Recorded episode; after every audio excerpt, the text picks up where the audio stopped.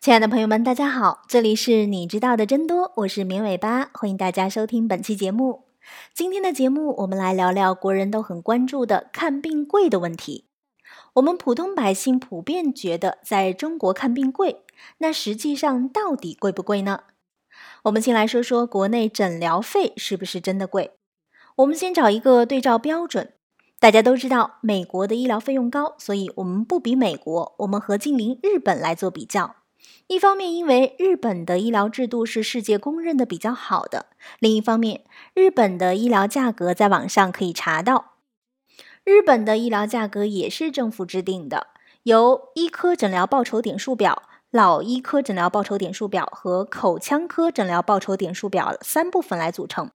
这个点数是根据医护人员的劳动强度、技术含量、使用数量等的不同，把所有医疗服务项目根据一定的比价关系赋值，以区分不同医疗服务的复杂程度。具体每点多少日元，是根据每年的实际医疗服务总点数和当年的医疗保险可以支付的总额来计算的。近年来基本上都保持在每点十日元的水平。再来说一下汇率换算。因为各国的价格水平和收入水平不同，所以不能简单的以直接汇率作为换算。这里用了购买力平价，相当于在国外一块钱的购买力，相当于中国花多少钱。虽然不能保证购买力评价绝对公正，但至少是最不差的换算方法。直接汇率按照一美元等于一百一十日元等于六点五人民币，购买力平价，中国是零点六，日本是一点零。这样的话，按照购买力平价计算出来的人民币和日元的汇率，大约是一人民币等于二十八日元。可能有人会提到中国和日本的收入差距太大。我们根据国际货币基金组织的数据，各国购买力平价的人均国内生产总值，日本是三万七千三百八十九点七九国际元，中国是一万两千八百七十九点八五国际元。差不多，日本是中国的三倍，所以之前的日本价格数据，我们再给它除以三。好了，现在我们来看一下各自的医疗费用。我们拿生孩子的费用来做比较，这里的数据来源都是二零一四年的日本医科诊疗报酬点数表和北京市医疗服务项目收费。日本简单剖宫产是两万零一百四十点，相当于是二十万一千四百日元，也就是七千一百九十二元人民币。再强调一下，这个换算不是按直接汇率，如果按照直接汇率，就相当于是一万一千八百四十七元人民币了。按照购买力平价换算，已经便宜很多了。再扣除收入影响，就是两千三百九十七元人民币。而中国剖宫产手术的定价是三百五十元人民币，日本分娩侧切是一千五百三十点，相当于是一万五千三百日元，大概是五百四十六元人民币。扣除掉收入影响，相当于是一百八十二元人民币。而中国侧切的定价是三十五元人民币。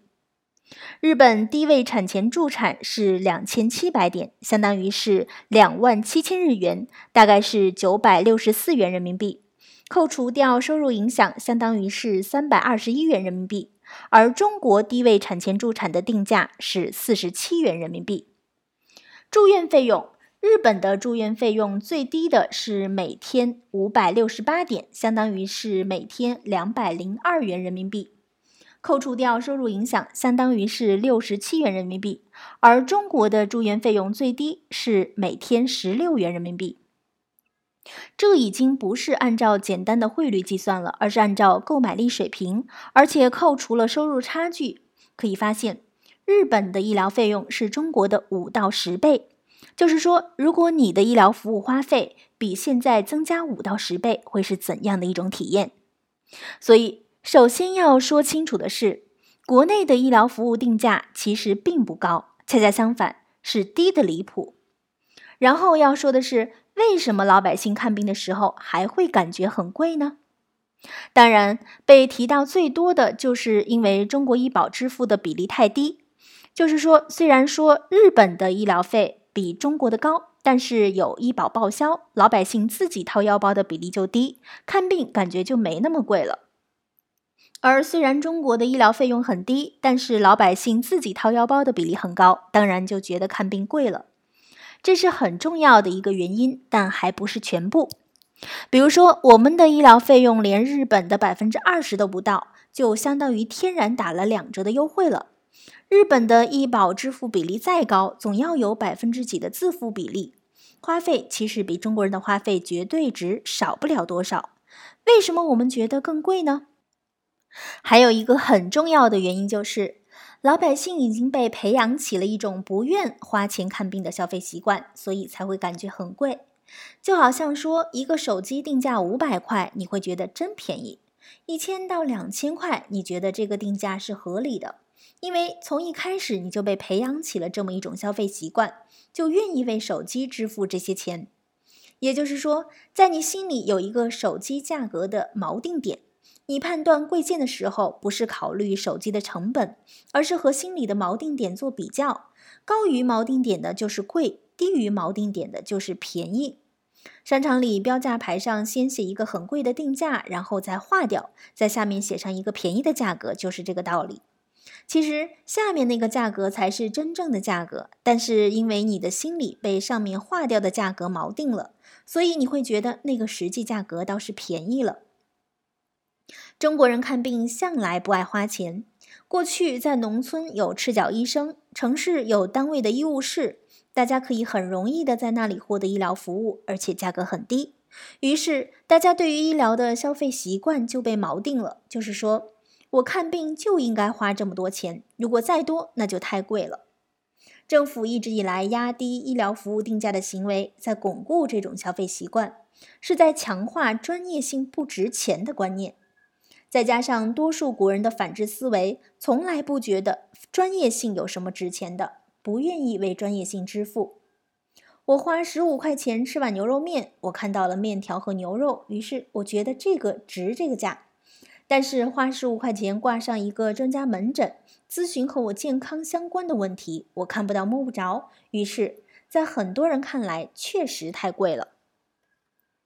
我们再来说说药费。国内的药费贵吗？这要看怎么比较了。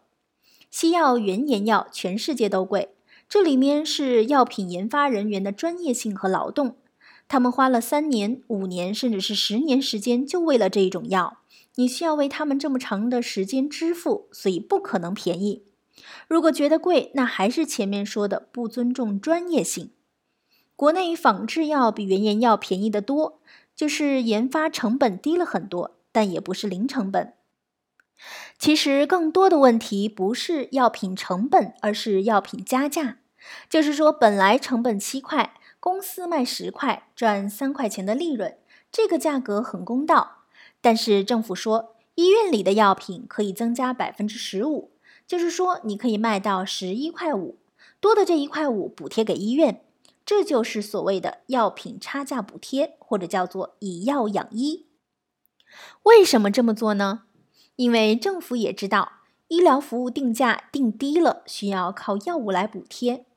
现在政府发现以药养医有问题，而且因为流通环节各种权力寻租干预，药价越来越高，所以政府叫停药品补贴差价了。也就是说，要破除以药养医。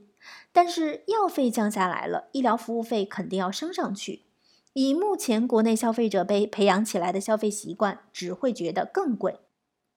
所以，并不是价格绝对值低，消费者就会感觉便宜，这是心理锚定点的问题。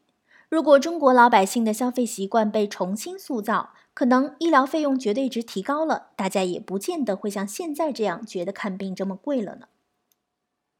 好的，以上就是本期节目的所有内容了，感谢大家的收听。如果你需要了解节目的文字内容，可以关注“绵尾巴”的微信公众号，直接搜索“绵尾巴”三个字的全拼就能找到了。也欢迎大家提出你宝贵的意见和建议。下期节目我们再见吧，拜拜。